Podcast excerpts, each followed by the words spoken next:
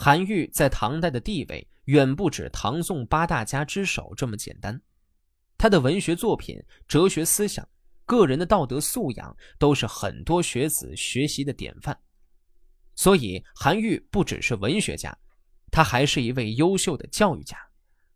韩愈也当过老师，虽然及不上孔子弟子三千，韩愈的弟子却是少而精。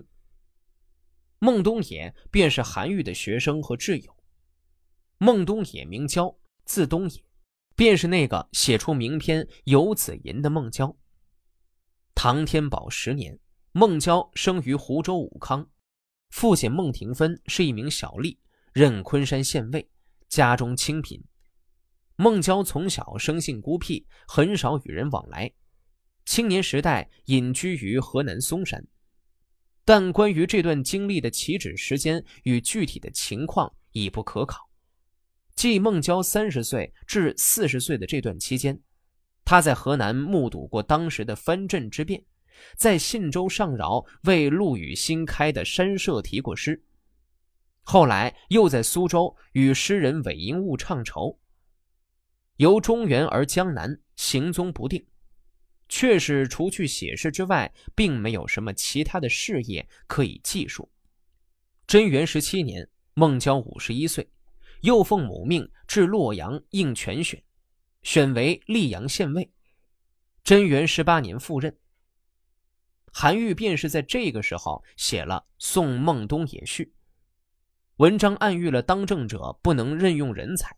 埋没人才的恶劣做法，整篇序是为孟郊的不得志而鸣不平，可见韩愈对他的同情和推崇。一般说来，各种事物处在不平静的时候，就会发出声音。草木本来没有声音，风摇动它就发出声响；水本来没有声音，风震荡它就发出声响。水浪腾涌，或是有东西在阻遏水势；水流湍急，或是有东西阻塞了水道；水花沸腾，或是有火在烧煮它。金属石器本来没有声音，有人敲击它就发出音响。人的语言也同样如此，往往到了不得不说的时候才发言。人们唱歌是为了寄托情思，人们哭泣是因为有所怀恋。凡是从口中发出而成为声音的，大概都有其不能平静的原因吧。音乐是人们心中郁闷而抒发出来的心声，人们选择最适合发音的东西来奏乐。金、石、丝、竹、刨、土、革、木这八种乐器是各类物质中发音最好的。上天对于一年四季也是这样。选择最善于发声的事物，借它来发声。因此，春天让百鸟啁啾，夏天让雷霆轰鸣，秋天让虫声唧唧，冬天让寒风呼啸。一年四季互相推移变化，也一定有其不能平静的原因吧。对于人来说也是这样。人类声音的精华是语言。文词对于语言来说，又是它的精华，所以尤其要选择善于表达的人，依靠他们来表达意见。在唐尧虞舜时，旧陶禹是最善于表达的，因而借助他俩来表达。夔不能用文词来表达，他就借演奏韶乐来表达。夏朝的时候，太康的五个弟弟用他们歌声来表达。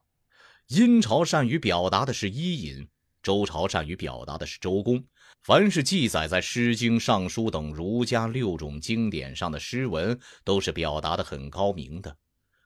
周朝衰落时，孔子和他的弟子表达看法，他们的声音宏大而传播遥远。《论语》上说，上天将使孔子成为宣扬教化的人，这难道不是真的吗？周朝末年，庄周用他那荒诞不经的文辞来表达。楚国是大国，他灭亡时候的情景靠着屈原的创作来表达。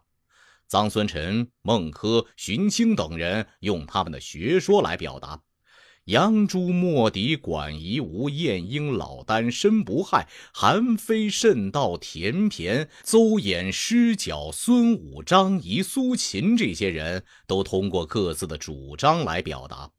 秦朝的兴起，李斯是表达者；在汉朝，司马迁、司马相如、杨雄是其中最善于表达的人。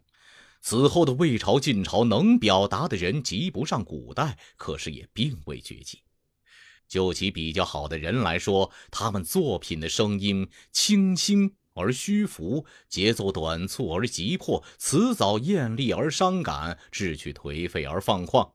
他们的文辞杂乱而没有章法，这大概是上天厌弃这个时代的丑德败行，而不愿照顾他们吧？为什么不让那些善于表达的人出来表达呢？唐朝建立以后，陈子昂、苏元明、元杰、李白、杜甫、李观都凭他们的出众才华来表达心声。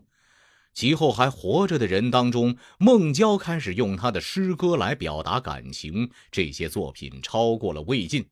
有些经过不懈的努力，已达到了上古诗作的水平；其他作品也都接近了汉朝的水准。同我交往的人中间，李敖、张籍大概是最引人瞩目的，他们三位的文词表达确实是很好的，但不知道上天将应和他们的声音，使他们的作品表达国家的强盛呢，还是将让他们贫穷、饥饿、愁肠百结，使他们作品表达自身的不幸遭遇呢？他们三位的命运就掌握在上天的手里了。身居高位有什么可喜的？深沉下僚有什么可悲的？东野将到江南地区去就任县尉，心里好像有想不开的地方，所以我讲这番命由天定的话来解开他心中的疙瘩。